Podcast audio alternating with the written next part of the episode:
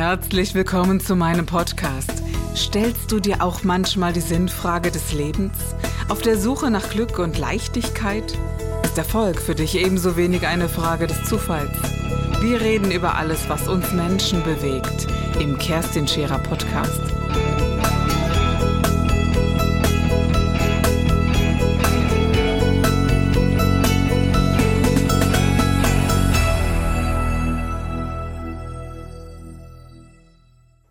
Wunderschönen guten Tag. Ich habe heute einen Gast in meiner Sendung, für den Leben Kunst und Genuss bedeutet, aber eben auch Aktivität und Kreativität. Das darf ich sicherlich sagen. Und das ist etwas, was in unserem Leben immer wieder wesentlich wird, mit Krisen, mit, ja, mit Freude, aber auch mit Trauer umzugehen und Ausdruck zu finden. Darf ich das so sagen? Wunderschönen ja. guten Tag. Edwin Scheid heute Morgen in meiner Sendung. Ich ja. grüße dich. Ja, du bist ein Künstler, der aus meiner Sicht, ich meine, Kunst ist immer Geschmack, aber ich habe deine äh, Bilder gesehen und ich finde sie sehr ausdrucksstark, sehr ja fast schon äh, seelenhaftig, wo man sagt, du schaust dir etwas an und äh, bringst diese Farbigkeit einer Seele, was auch immer das bedeutet, auf das Blatt Papier. Wie würdest du das bezeichnen, Edwin? Ja, das ist äh, die Freiheit, die ich Gott sei Dank habe. Ähm, ein, ein gegenständlicher Künstler hat diese Freiheit zum Beispiel nicht, das so farbig hinzubekommen und so äh, abstrakt. Ich weiß zum einen auch manchmal nicht, äh, wenn ich beginne mit dem Malen, was daraus entsteht. Und daraus entsteht dann letztendlich das tolle Endprodukt, was dann durch die verschiedenen Stationen äh, im Kopf äh, von Beginn an des Malens da rauskommt. Das weiß man manchmal nicht, was da sich entwickelt und da kommen ganz tolle Sachen raus. Ja, du hast ja auch nicht so diese gegenständliche Kunst ausgesucht, Nein, sondern bist, die, bist mehr im Ausdruck, mehr in, genau. in dem, was kommt und das äh, bringst du zu äh, Blattpapier. Mit was malst du? Welche? Ich mal grundsätzlich mit Acryl, ja. äh, vermische das aber manchmal mit allem, was es da so gibt an Farben mhm. und Gegenständen manchmal, wenn ich da äh, das nicht so nur Blatt Papier und flach, da entsteht manchmal auch äh, äh, Hügeliges daraus oder Nebeliges und das habe ich mir im Laufe der Jahre self-made-mäßig angeeignet. Ich würde auch nie einen Malkurs machen. Ähm, mir gegenüber wohnt eine Kunstprofessorin, das ist aussagekräftig. Ich würde mich nie in ihr Studio begeben, mhm. doch mal einfach so, ja, oder sie zu mir. Und ich, sie wird mich nie versuchen, in eine Richtung zu lenken. Das würde auch nicht passieren. Äh, äh, weil äh, ich, ich habe die Freiheit, so zu sein, wie ich bin. Und wenn das gefällt, ist doch toll.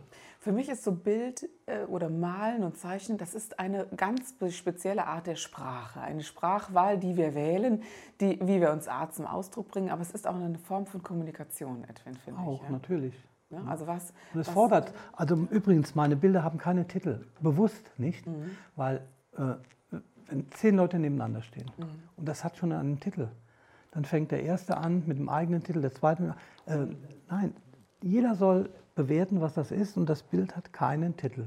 Das ist auch, das ist so ähnlich wie beim Zeigen von Urlaubsfotos, finde ich immer. Dass man sagt, man war in Urlaub, man fand das toll, man hat Fotos gemacht, zeigte zu Hause und müsste die Begeisterung bei anderen anbringen. Das funktioniert ja nicht. Ne? Diese Emotion oder das Gefühl, was dann andockt im Anschauen, entweder das ist so oder es ist eben nicht so. Mhm. Und äh, ich habe so, so fünf Bilder bislang erst von dir gesehen, aber ich muss ehrlich zugeben, sie haben mir deswegen so gut gefallen, weil sie A nicht gleich waren, weil sie eine intensive Farbigkeit aufgewiesen haben.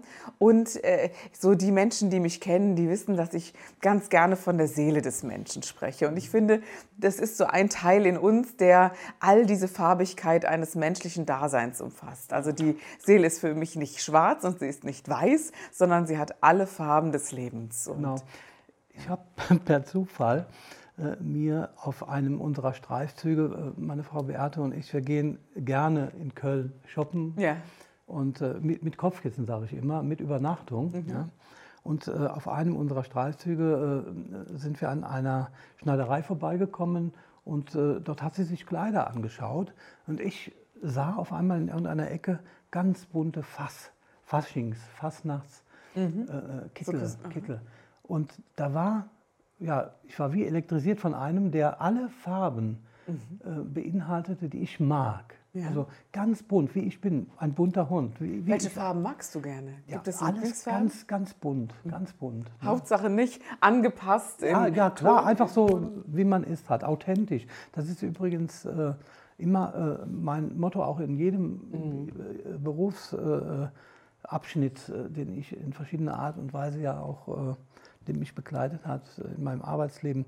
Ich war immer authentisch. Das hat, hat aber auch dazu geführt, dass ich nicht der Top-Karrieremann war, ähm, aber, aber auch nicht der, der äh, auf der Verliererseite stand. Das muss man ganz ehrlich auch ja, sagen. Ganz ne? genau, Sondern ne? Und da ist Geld ja nicht entscheidend. Ne? Da mhm. muss man äh, ja. das gern machen, was man macht. Ne? Ja, ich finde schon, dass gerade was Arbeit betrifft, du darfst nie das Gefühl haben, dass es Arbeit ist. Und wenn ja. das Geld dazu fließt, ist das wundervoll. Aber kommen wir noch mal ganz kurz zu den Farben zurück. Ich bin in der Sterbebekleidung tätig oder mhm. auch in der Notfallseelsorge teilweise. Und ähm, es war letztens so, dass eine ja eine junge Frau sich das Leben genommen hat und äh, man wollte ihre Lieblingsfarbe äh, ihr nochmal anziehen. Und die Schwester hat wirklich versucht, diese Kleidung aus dem Kleiderschrank rauszusortieren. Sie sagte, sie rief mich an und sagte, die hat gar kein Türkis mehr und kein Petrol. Das waren ihre Lieblingsfarben, das hat die gar nicht mehr. Und dann sagte ich nein. Das ist diese tiefe Trauer, die jetzt da ist. Du rufst jetzt jemand Unbeteiligten an, die soll kommen. Und so war es auch. Die haben dann die Kleidung in dieser Farbe aus dem Schrank genommen. Und ich glaube, man kann nicht immer alle Farben sehen wollen, weil sie einem nicht gut tun oder weil sie etwas assoziieren, was äh, eben wie hier, die Schwester hat die Farbe geliebt, also war es tiefer Schmerz, den man, den man auch äh, ein Stück weit ausblendet. Und umgekehrt ähm, ist es schon so, dass ein Grün zum Beispiel als heilsam empfunden wird, ein, äh, ja auch ein Rosa, ja zufällig tragen, äh, trage ich es dann heute, so auch auf der Herzensebene gerne empfangen wird als zarte und herzöffnende Farbe zum Beispiel. Ne? Hast du das, hast du sowas auch erlebt im Umgang mit Farben, dass du sagst, ja, die, die dockt ganz speziell in irgendwelche Bereiche des Daseins oder der Gefühle an? Ich stelle Fragen heute, ja. Ja, be äh, bewusst auf jeden Fall nicht. Ne? Ich, ich, lebe aus mir heraus, aus dem Inneren heraus. So aus dem inneren Feuer heraus. Vom ja? Gefühl her, ja. immer mit, ja. mit Power und mhm. äh, das ist ja auch gut so. Und äh, ich lasse mich da auf mich ein. Und das zeigt ja ganz deutlich, dass es gar keine äh, Konzepte gibt, Absolut keine Programmierungen in dir gibt. Und das das ist authentische Kunst. Und ich glaube, das ist das, wo viele sagen, hast du schon mal von Edwin Scheid ein Bild gekauft oder hast du schon mal eins gesehen? Musst du, musst du dir mal anschauen. Und was ich auch sehr schön finde, du hast mir mal erzählt, du verbindest gerne Wein und Kunst. Also wenn man äh, zu einer Ausstellung kommt zu dir, verbindest du das dann so? Oder wie stelle ich mir das vor? Na, ich, äh, gestern Abend waren wir in der Weinwirtschaft, das habe ich äh, erwähnt. Mhm. In Bad Laubersheim bei Freunden. Äh, Freundin von Beate äh, betreibt eine Weinwirtschaft und äh, die haben dann nur drei Monate im Frühjahr, drei Monate im Herbst auf. Mhm. Und äh, dort habe ich natürlich schon zwei Ausstellungen gehabt, weil da unheimlich viele Menschen reinkommen und äh, weil ein Raum wird zu Leben erweckt mhm. mit der Kunst. Mhm. Das ist was ganz anderes. Das lebt, die Räume leben dadurch mhm. und durch die Vielfalt meiner Farben erst recht. Ne? Ja, denn man fühlt sich so zu Hause auf einmal, ja. ne, wenn man so einen ja. Raum gestaltet ja, mit, genau, mit der ne? Kunst. Mhm. Und ich äh, komme immer wieder zurück, ich male verschiedenste Techniken und ich komme immer wieder zum Menschen zurück in ihrer ah. Vielfalt, also mhm. die ich auf meine Bilder, in meine Bilder integriere. Das ist komisch. Also ich lasse das einfach auch fließen. Mhm. Ne? Und das, das, da wird immer was Tolles draus. Ja, großartig. Und wann hat das begonnen, dass du mit der Kunst angefangen hast? Also ich habe vorhin gerade äh, in der Maske noch geantwortet. Und zwar hatte ich mit Mitte 20 mal massiv eine Phase, wo ich Steinmännchen und Tiere äh, hergestellt habe. Aus Steinen die zusammengeführt, zusammengeklebt, auch gemalt und so weiter. Ne? Mhm. Und ja, etwa, ich denke, vor 15, 16 Jahren, äh, ich hatte mich da mal mit äh, meiner Frau noch unterhalten, äh, habe ich das dann äh, einfach für mich so entdeckt, äh, auf ein Blatt Papier zu bringen oder auch einfach Ne? Und bei mir ist das immer, wenn ich mit etwas anfange, bin ich mit Herzblut dabei, ob das der Beruf ist, ob das ja. äh, die Freizeit ist. Und ich bin ein Self-Made Man mhm. immer gewesen. Ich musste immer aus mir heraus leben, ja. von Kindheit an. Ne? Und, ähm, Gehen wir mal zurück zu diesem Edwin Scheid als Kind. Wie warst du als Kind? Ja, ja ich hatte leider äh, eine Kindheit. Äh, eine tolle Kindheit, auch bei meiner Tante, aber meine Mutter ist gestorben, als ich vier war. Und äh, der Vater hat dann nochmal geheiratet. Und dann ist diese liebe Mutter auch nochmal gestorben. Und dann der Vater mit 13. Also ich musste viel aus mir heraus lernen. Ne? Du hast entweder, Verlust erlebt. Ja, genau. Entweder gehst du, und das wird ja nicht damals vor 50 Jahren, äh, 55 Jahren wurde das ja nicht so äh, aufgearbeitet mit jemand wie, wie, wie heute. Ja? Nein, überhaupt nicht. Und, und äh, da musst du gucken, wo du bleibst. Ne? Mhm, genau. Und da habe ich immer aus mir heraus gelebt. Und Gott sei Dank, sage ich Wann mal. Ist ne? deine Mutter gestorben mit vier Jahren? Also vier oh, Jahre Nierenschrumpfung. Heute hätte man das vielleicht äh, mhm. Reparieren. Hast du das mitbekommen, dass sie krank wurde und Nein, dass der Tod ich war vier, Ich war vier. Das, äh, nee, wie auch. Ne? Mhm. War dann Gott sei Dank bei meiner lieben Tante. Ja die das äh, auf eine gewisse Art und Weise auffangen konnte. Dein Vater, wie ist der damit umgegangen damals? Ja, das kriegst du als Kind gar nicht so mit. Ne? Mhm. Das äh, teilt dein Vater dir auch nicht mit, Schmerz und Leid und sowas, klar. Mhm. Das war früher so. Ja, ne? ja. Ich finde, so diese, diese Kriegs- und Nachkriegsgeneration war natürlich sehr speziell. Dein Vater war dann Kriegsgeneration. Ja? Und die haben trainiert, keine Gefühle und Emotionen zu zeigen. Genau. Und waren auch nicht mehr in der Lage dazu. Ne?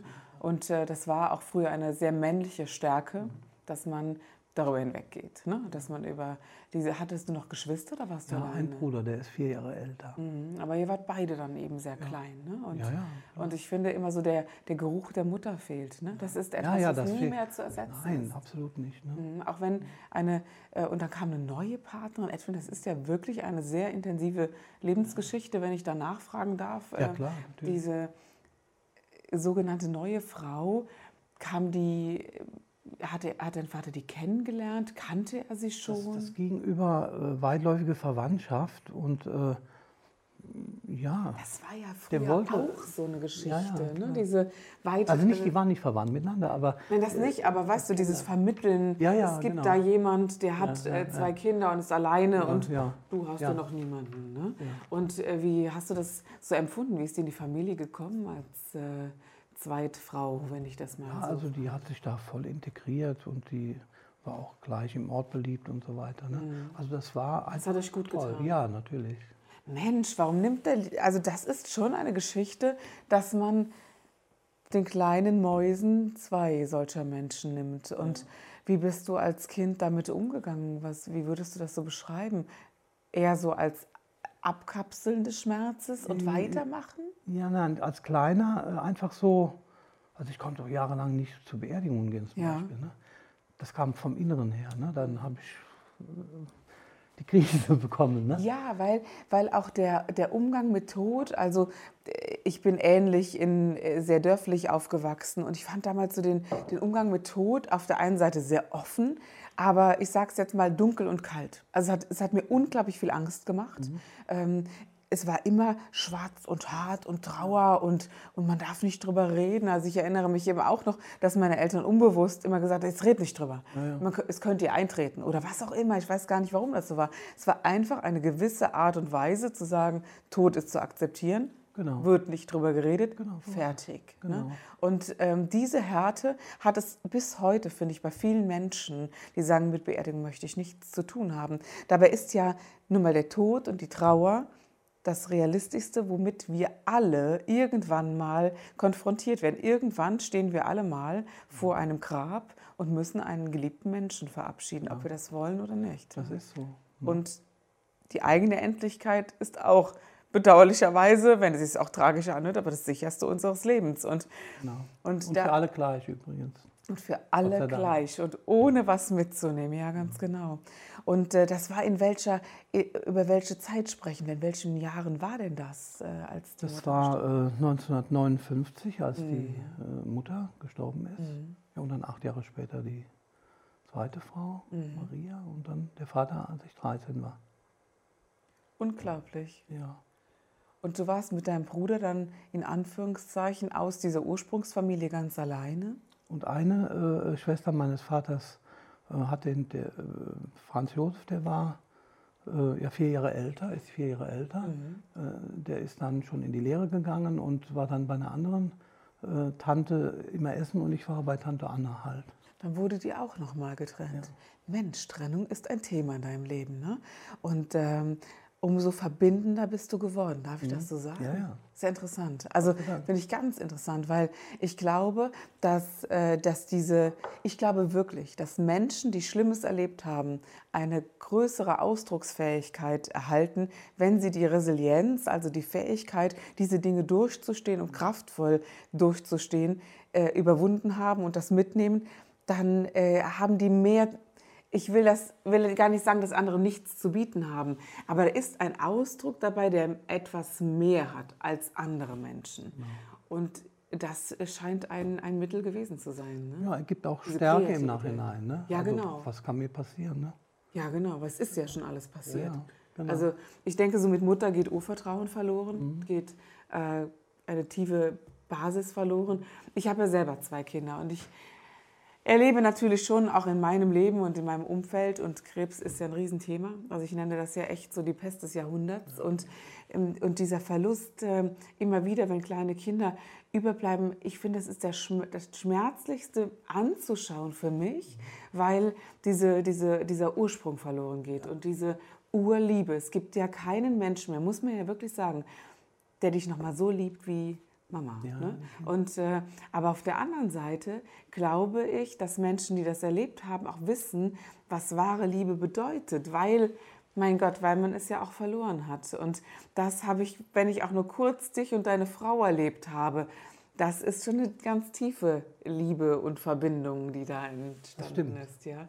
Und das finde ich persönlich eben auch sehr, sehr wundervoll. Und ich glaube, wir haben so viele Zuschauer, ja, heute, die, die wirklich Ähnliches erlebt haben oder auch äh, kleine Kinder, die ja, die äh, ohne Eltern da sind. Weißt du, da war vor geraumer Zeit auch dieser Flugzeugabsturz, äh, wo der Herr Lubitz dieses Flugzeug ähm, dann hat zerschellen lassen. Und mhm. da waren, war eine Familie ähm, dabei, wo zwei Kinder äh, ja, bei Oma und Opa geblieben sind. Und, und das ist so etwas, das berührt mich doch, doch sehr, weil da so die Frage ist, wie kann man das, ähm, ersetzen kann man das nicht, aber wie kann man das nochmal äh, noch mal füllen? Und ich glaube, das geht äh, nur mit einem gesunden Miteinander, ja. wenn viele Menschen äh, ein Segen sind. Und wenn dann so menschliche Engel wie deine Tante dann zu dir ins Leben kommen und sagen, Mensch, Jung, äh, dann, äh, wie, wie, ist denn heute die Beziehung zu deinem Bruder? nicht so intensiv, aber gut. Ja. ja? Also äh, er ist immer da, äh, mhm. wenn ich ihn brauche. Er ist äh, Architekt von Beruf, in Ruhestand und. Seid ihr ganz unterschiedlich? Ja, absolut. Geworden, ja? Aber auch Künstler. Auch Künstler. Ich male nur, weil er mir nie ein Bild äh, gemalt hat. Er äh, ist Architekt, er kann zeichnen, er hat aus jedem Urlaub Ideen für seine Bilder mitgebracht. Mittlerweile fotografiert er nur noch mhm. und ich habe viele Ausstellungen gemacht äh, und er hat noch nie eine gemacht, aber er ist eigentlich der Künstler und ich dachte, so, jetzt machst du dir die Bilder selber. Mhm. Großartig, ja, großartig. Du hast dann äh, ein paar äh, berufliche Stationen durchlaufen. Ne? Du hast ja. dann äh, eine Lehre, Bäckerlehre. Ja, ich war mit 14 als, der, der damals zwei Kurzschuljahre genießen durfte, mhm. mit 14, also übrigens als ganz schlechter Schüler, weil äh, kein, Lehrer, äh, kein Lehrer hat sowas aufgefangen. Mhm. Und äh, heute würden die Leute alle ganz anders betreut werden. Ich war einfach nur ich habe ja. den einfachsten Weg genommen. Er ist hochtraumatisiert, ja, muss man ja, ja mal ganz klar ne, sagen. Und, äh, und äh, sehr emotional, aber einer der Lehrer äh, von mir und äh, meiner Söhne. Da kam der Ältere, kam aus der Schule und sagte, wir haben über Vorbilder gesprochen. Mhm. Ne? Und ähm, was meinst du, was er dann sagte? Dein Vater ist mein Vorbild gesagt, sagt er dann. Ne? Das musst du dir mal überlegen. Ne? Wenn man das alles äh, durchgestanden hat. Und ja. ich finde, Menschen wie du, das sind die wahren Vorbilder unseres äh, Lebens, weil wir Menschen, jeder Mensch hat Angst vor Tod und vor Verlust und vor Leid. Das bleibt ja nicht aus. In unserer Religion, katholisch oder evangelisch, ist das eh so. Ja. Weil wir leben ja unsere Religion nicht die andere, ja. sondern äh, meine Frau und ich, wir freuen uns jetzt wieder auf Ostern, weil wir dann vorhaben, äh, in den äh, Heiligen Dom zu Trier zu fahren Ja. und äh, die, die Ostermesse mit dem Bischof zu verbringen. Ne? Da freuen wir uns drauf. Das sind aber nur so Punkte. Ne? Wir leben das ja nicht jeden Tag. Äh, in anderen Religionen, die, die haben nicht so viel Angst vom Tod wie wir. Das war der Gib dich ganz Podcast mit Kerstin Scherer. Wenn du mehr über mich erfahren möchtest, dann gehe auf meine Website www.kerstinscherer.com oder besuche mich ganz einfach bei Instagram Co. Du interessierst dich für bestimmte Themen, die du jetzt noch nicht gefunden hast? Dann schreibe uns eine E-Mail an info@kerstinscherer.com. Wir freuen uns auf dich.